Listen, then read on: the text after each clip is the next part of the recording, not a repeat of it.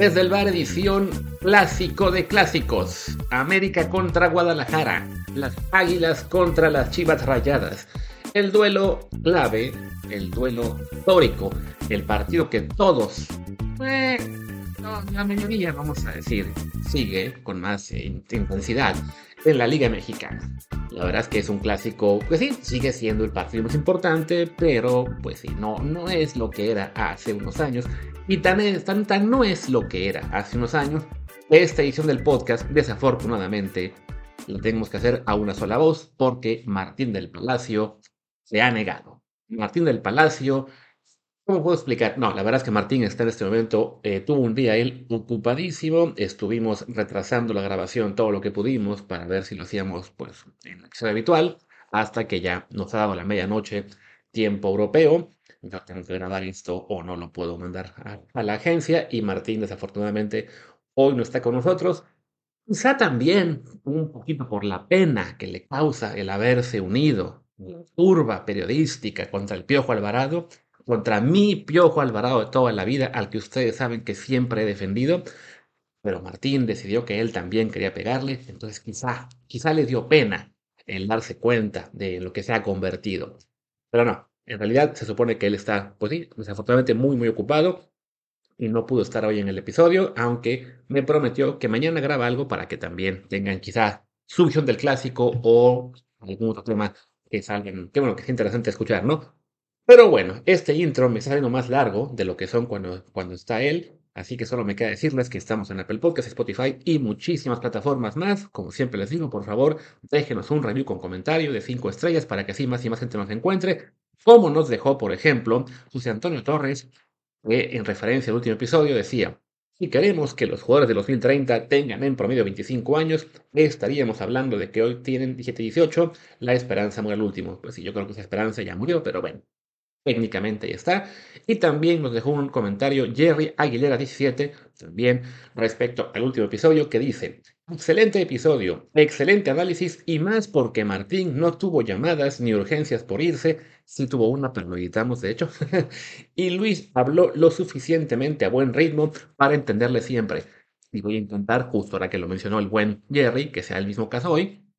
Ojalá Charlie y Tiva no vuelvan selección. No, al, podcast estaría bien que vinieran un día, aunque sí, con lo que les hemos pegado, está dijo que, que quieran. Y bueno, también estamos en Telegram como Dios del Bar Podcast. Ya me di cuenta de que me aceleré, así que venga, de regreso al tono más tranquilo y hablemos del clásico.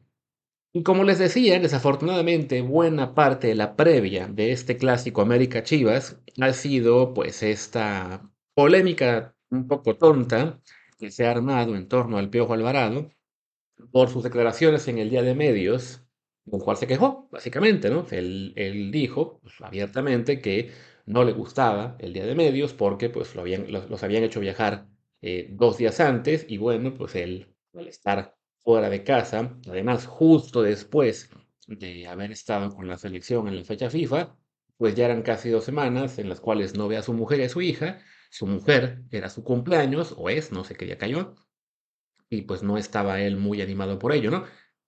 Y lo dijo, y ¿saben qué? Pues se entiende su, su molestia, yo creo que ustedes y yo, la mayoría, si tuviéramos una situación así en la cual queremos este, estar con la familia y por cuestión de trabajo nos tenemos que aguantar, pues lo hacemos, pero a fin de cuentas, pues se vale manifestar nuestra molestia, ¿no?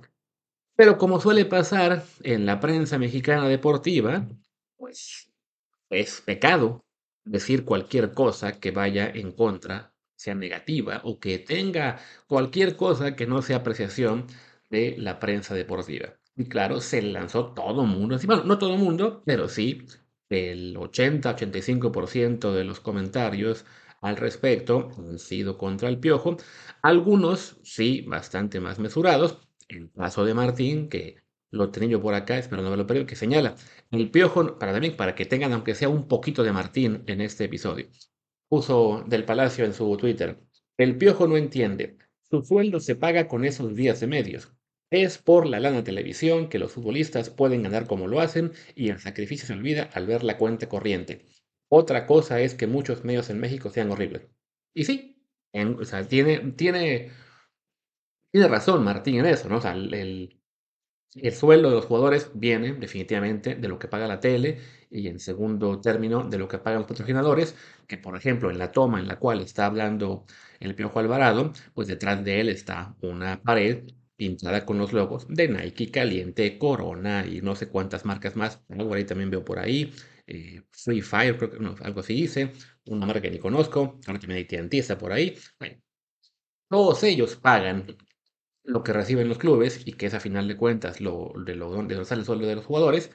Y por eso se entiende esta necesidad de, de hacer del deporte pues un espectáculo cada vez mayor, de algo que genere entusiasmo no solamente por el partido en sí, sino por lo que es todo en la previa. So, de hecho, bueno, lo, vemos sobre todo en, lo que es el modelo estadounidense. Pues lo pueden ustedes ver, por ejemplo, en el Super Bowl, que se juega dos semanas después de las semanas de conferencia para que haya tiempo precisamente de generar mucho hype, que los equipos, este, sí, que, lleguen un poquito más sanos, pero también puedan llegar una semana antes del partido a la ciudad donde se va a jugar. También hay un Media Day, es justo lo que se copió. Este día de medios del clásico es una copia vil del Media Day del Super Bowl. Y todo eso, pues sí, se supone que genera mucho más este interés por el partido en sí y a su vez para que los días previos al partido, pues todos los medios tengan chance de tener contenido con las declaraciones que dan los jugadores, con el contenido extra que generan. Ya ven que en Super Bowl luego mandábamos los mexicanos a nuestras reporteras de TV Azteca a pedir matrimonio a Tom Brady y no me acuerdo qué más tonterías, pero bueno, además del show, también se hace bastante entrevista con los jugadores, con los técnicos, con quien ustedes quieran, y todo ese contenido ayuda a los medios precisamente a tener rating, clics, ventas de revistas, de periódicos, lo que ustedes quieran, en los días previos del partido, y todo eso, pues sí, sirve para la economía del, del deporte, ¿no? Por supuesto, como es una medida que digamos es más bien reciente aquí en México, pues sí, a los jugadores les está costando adaptarse y cuando tienes un caso particular como el del Piojo, en el cual coincide con una vuelta de fecha FIFA y coincide con el, cumpleaños de su mujer, pues yo creo que es razonable que él no esté contento con ello, más allá de que, siendo un profesional como es, pues ahí le tocó aguantarse, tomar el avión, llegar a la Ciudad de México, quedado, ni siquiera sé si le tocó regresar a Guadalajara o no, le tocó hacer el, el viaje a la Ciudad de México y apechugar y estar en el día de medios y ahí estaba contestando lo que le preguntaban. Le preguntaron, supongo, si le gustaba o no esto del día de medios, pues no le gustó. Pero claro, les digo, desafortunadamente, eh, pues también tenemos una prensa que es realmente pues, sensible. Así que no quiero compararlo con nada para que no me acusen de también pegarle a alguien más, pero los niveles sí son de, de ardidez, de, de incomprensión, de simplemente tirar el golpe ah, porque sí, porque saben que va a generar dislikes y retweets también a lo de a lo del piojo, pues son niveles brutales, ¿no? Me había encontrado yo un tweet, por ejemplo, que salió apenas hace un ratito de este Zancadilla, que a ver si no lo perdí, me parece que sí, desafortunadamente, pero bueno, comparaba este asunto de del piojo con algo que vivió Andy Murray, un tenista británico, acá lo encontré, le tocó jugar hoy en la Copa Davis y dice el tuit de Zancadilla, después de ganar su partido de Copa Davis, el tenista Andy Murray lloró y pidió perdón a su familia por no haber podido estar en el funeral de su abuela, a quien le dedicó el triunfo. Y otros se quejan por no poder ir a los cumpleaños.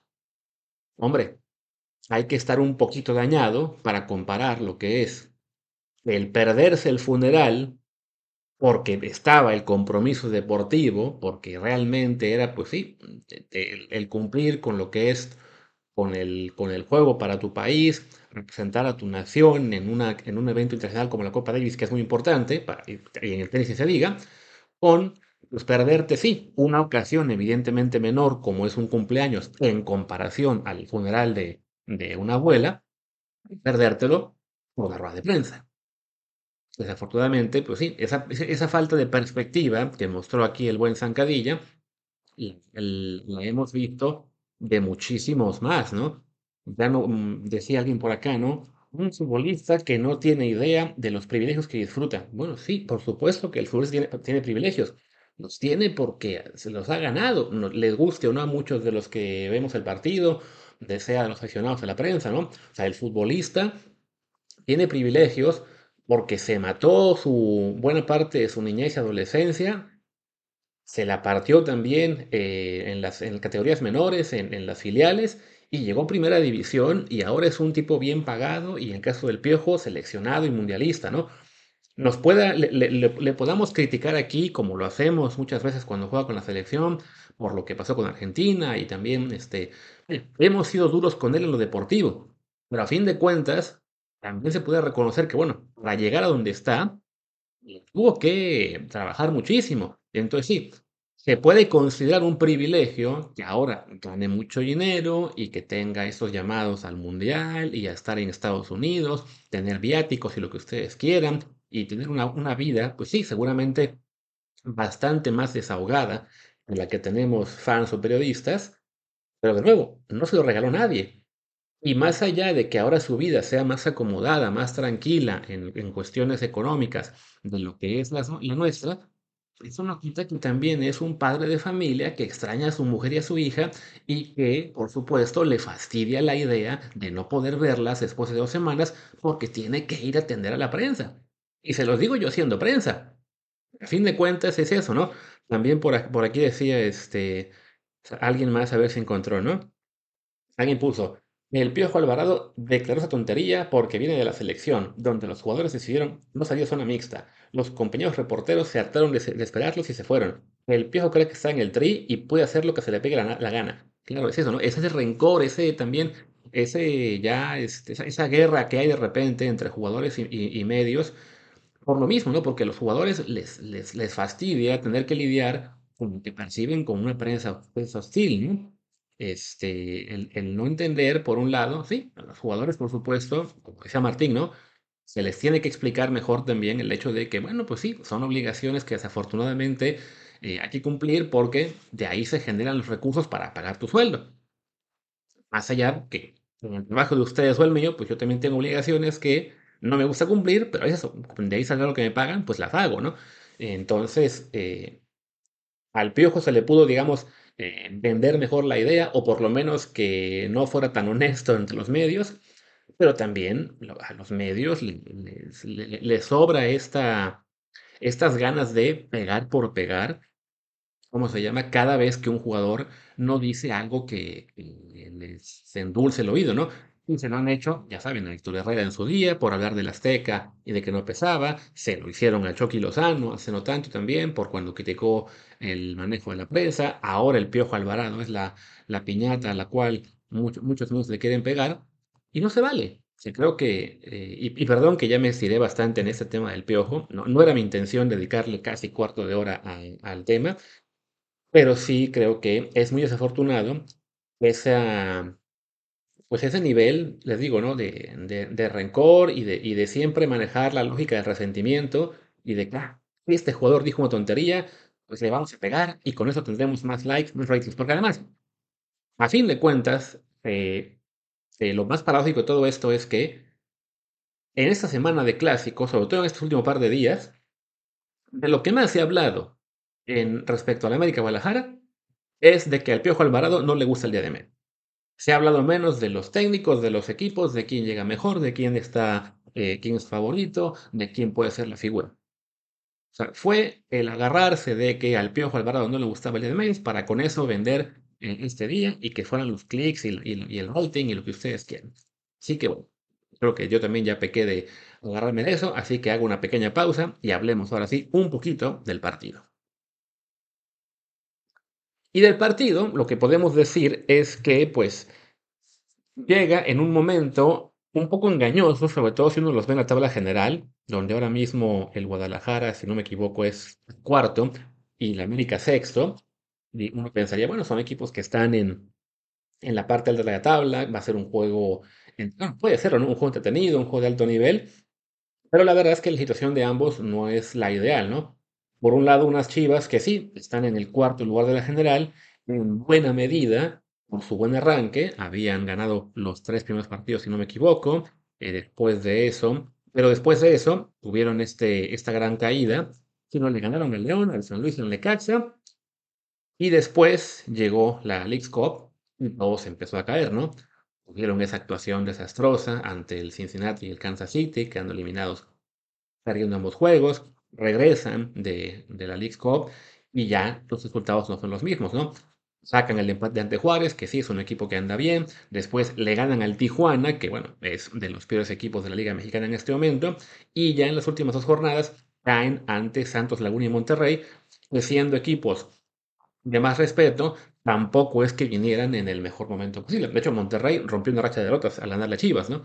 Entonces sí, eh, el Guadalajara me parece que un poco lo que hablamos ya antes en este programa, de que es un equipo que el torneo pasado pues, llegó más arriba de lo que su realidad mm, permite. O sea, tuvo pues, la tormenta perfecta de relativamente pocas lesiones, un equipo motivado, un equipo bien convencido, que, compró la idea táctica del, técnico este Paunovic, eh, que se embaló y logró llegar hasta la final, pero que por plantel, pues es un equipo más bien que aspira a estar ahí peleando por meterse entre el, quinto y el octavo. Ahora mismo creo que el ser cuarto todavía no refleja su realidad como, como equipo, pero sí ya, pues la, el, es el paso del tiempo ya les empieza a, regresar hacia lo que es esa, esa media, ¿no? Entonces, esas dos derrotas recientes en la liga, ese muy mal paso en la League Cup, nos hablan de un equipo que, que, parece ir un poco de bajada.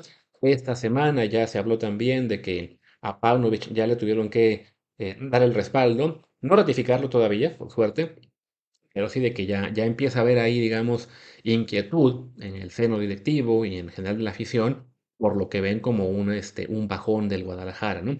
Creo yo que, no, no, creo que si perdieran este partido los vayan a echar, pero sí, a, a, Paunovic, pero sí creo que eh, va, va, a generar una inquietud, sobre todo porque, bueno, es un equipo que realmente pues no se pudo reforzar tan bien como, como querían, que es ya lo, todo el tiempo, ¿no? Llegó el portero este Wally, de la segunda división española, y resultó que no ha podido sentar al, al Guacho Jiménez.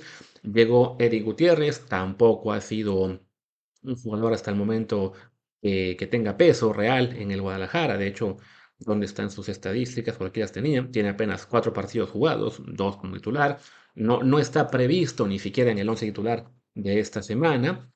Y por otro lado, bueno, eh, y, se quedaron también sin la posibilidad de, reforzarse con un 9 que hasta ahora pues buscaban a Allen Pulido, que acabó renovando con el, con el City. Jugaron buena parte de la temporada con Ricardo Marín. JJ Macías todavía no está de vuelta, si yo no me equivoco. Eh, parece que para este partido van a usar a Alexis Vega como salso 9. Eh, ahorita, hablamos de, de, las alineaciones, ya me estoy empezando otra vez a, acelerar. Pero bueno, es decir que para, para, para Chivas llega este partido en un momento deportivo complicado y que vaya, va, va a ser eh, un, un, momento en el cual una derrota sí puede ya generar esa espiral negativa que le suele pasar al Guadalajara, además, eh, muchas veces, después de esas rachas en las cuales se ilusiona su afición y creen que tienen un equipo para estar peleando siempre por el título. No, no lo tienen, simplemente es un equipo de rachas.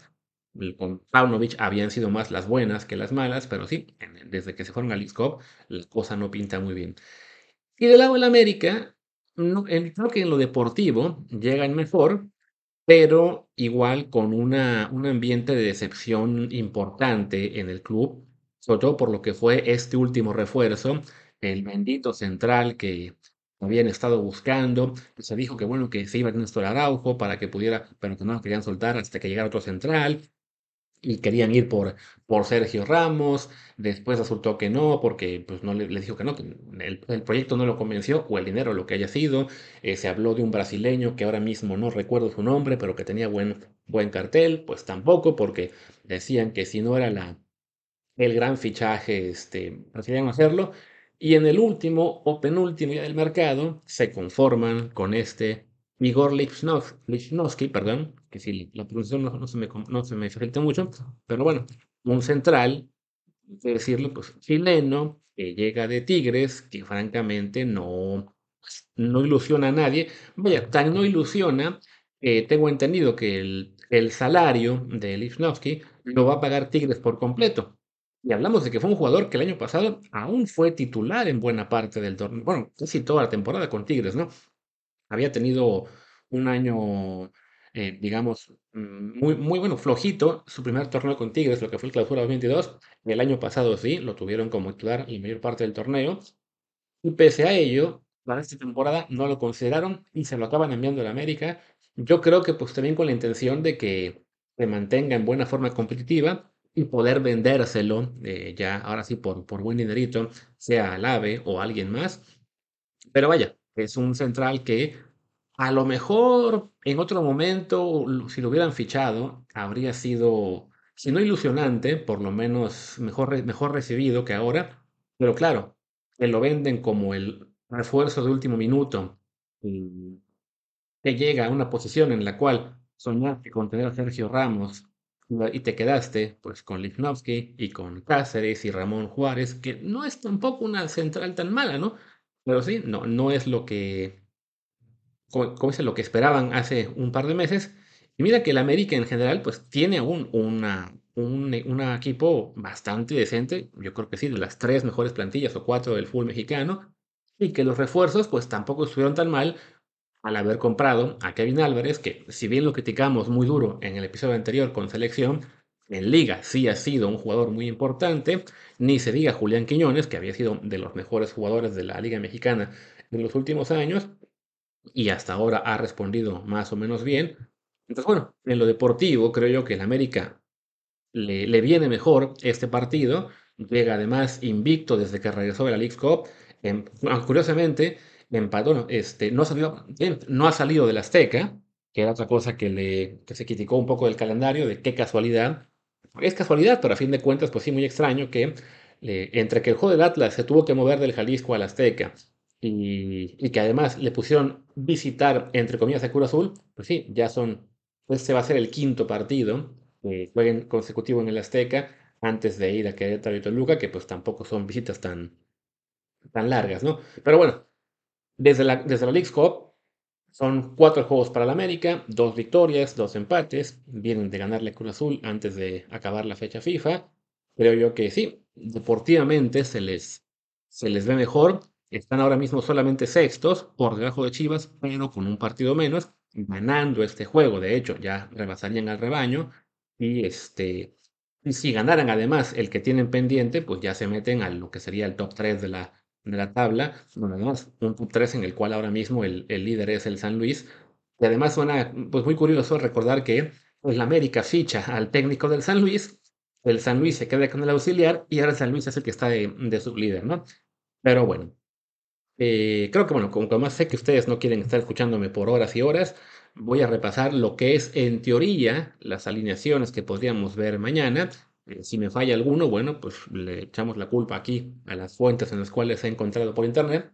En cuenta que Martín y yo hacemos el podcast desde Europa y entonces, en parte por eso, procuramos no hablar tanto de Liga MX porque nos cuesta un poco darle seguimiento. Yo me tuve que poner a estudiar estos últimos dos días para no llegar tan, tan frío. Y bueno, el América, en principio, va a arrancar con Malagón, en la defensa con Kevin Álvarez, Ramón Juárez, Cáceres y Luis Fuentes. En la media cancha, Richard Sánchez, Jonathan dos Santos, Álvaro Fidalgo y adelante, bueno, Diego Valdés y adelante Quiñones y Henry Martín. Creo yo que es el once prácticamente de lujo de, la América. A lo mejor más adelante se estén planteando que Lichnowsky, ¿cómo se dice? Lichnowsky, o o Israel Reyes, en principio también, que no, no ha tenido tanta actividad ese torneo, sean el titular en el central en lugar de, Ramón Juárez. Eh, pero bueno, Ramón hasta ahora este, es, quien se perfila en este partido. No sé si aquí se equivocaron las fuentes y en realidad jugará Israel. Pero bueno, fuera de eso, creo yo sí que es, es prácticamente lo mejor que pueden presentar. Y todavía te quedan en la banca el Cabecita Rodríguez, el Sendejas, ¿quién más, quién más se me olvida por ahí? Este, Estoy por aquí olvidando por lo menos un par de nombres. Eh, Rodríguez también está por ahí el, uruguayo. Vaya, es, es, un equipo de la América que no solamente te puede presentar un, un buen once inicial, además tiene también este, ¿cómo se dice? Una, una banca bastante interesante que pues, te permite reaccionar en el segundo tiempo en caso necesario, ¿no? Sé que olvidé por lo menos a un par de nombres ahí importantes, pero bueno, ya. El chiste es que sí, el América se presentará prácticamente con lo mejor que tiene. Y del lado del Guadalajara, lo que me ponen aquí que podría ser el once inicial son el Guacho Jiménez, eh, Alan Mozo, el Pollo Griseño, el Tiva Sepúlveda y Chiquete Orozco. En la media cancha, González, Fernando Beltrán, perdón, eh, y Calderón. Y adelante, Alvarado, el Piojo.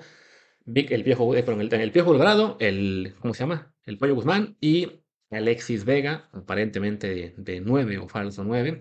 Un Alexis Vega que además recordemos no le suele ir muy bien ante el América. Eh, ha sido un tema frecuente en las últimas notas que, he visto ah, sobre él en esa semana.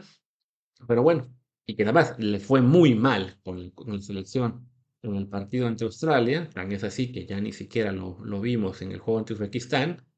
Entonces, pues no es que falte mucho en este plantel de Guadalajara. O sea, Eric Gutiérrez se suponía que venía para ser titular y no, no, no ha mostrado el, el, nivel que, por el cual lo compraron en teoría. Y también, bueno, decían Macías todavía no está listo, quizá en, su día pueda ser el, el, titular.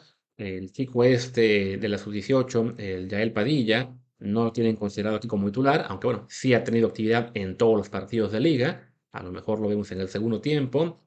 ¿Y quién más me falta? Digo, Carlos Marín, el delantero, que es titular, del torneo y ha metido apenas un gol. ¿Quién más está por ahí pendiente de, que podría jugar?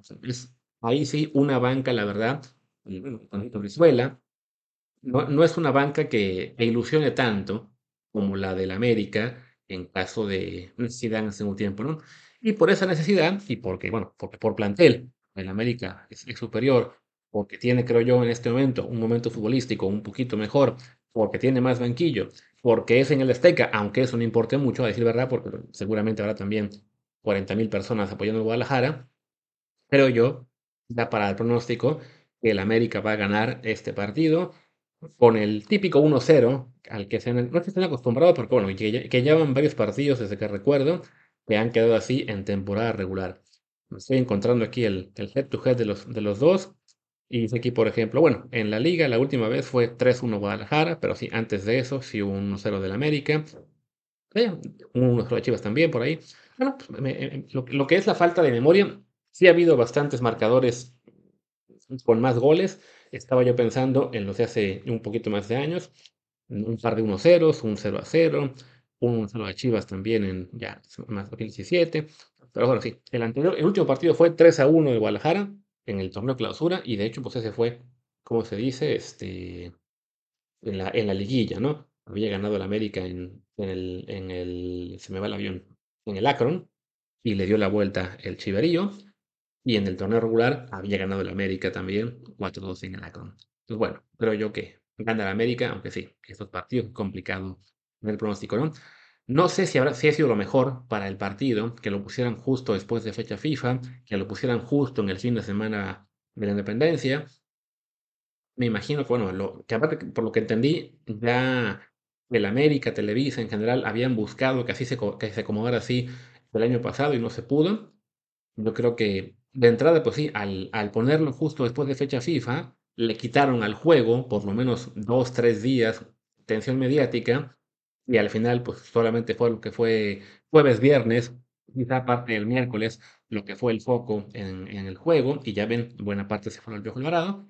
Entonces yo creo que, y también, al ser el fin de semana de independencia, pues es un puente en el cual hay gente que prefiere salir, que prefiere olvidarse de, del deporte, de la televisión, pero bueno, es el clásico y seguramente va a acabar siendo un lleno o casi lleno en la, en el Azteca y un, muy buen rating en televisión, aunque sí creo yo que en este momento, en general, el fútbol mexicano pues quedó golpeado tanto por el fiasco que fue la League Cup, como ahora lo, mal que le fue a la selección en cuanto a resultados, de empatar eh, con su en Australia. Entonces, sí, no, no, no, no me interesa a mí porque no, no trabajo con ellos, pero no, no imagino que vaya a ser el mejor rating posible, uno que se pueda festejar ahí en, en las oficinas de, de Televisa y no sé si también TV Azteca, que luego te pasaban los partidos en ambos lados. Supongo que se va solo por Televisa.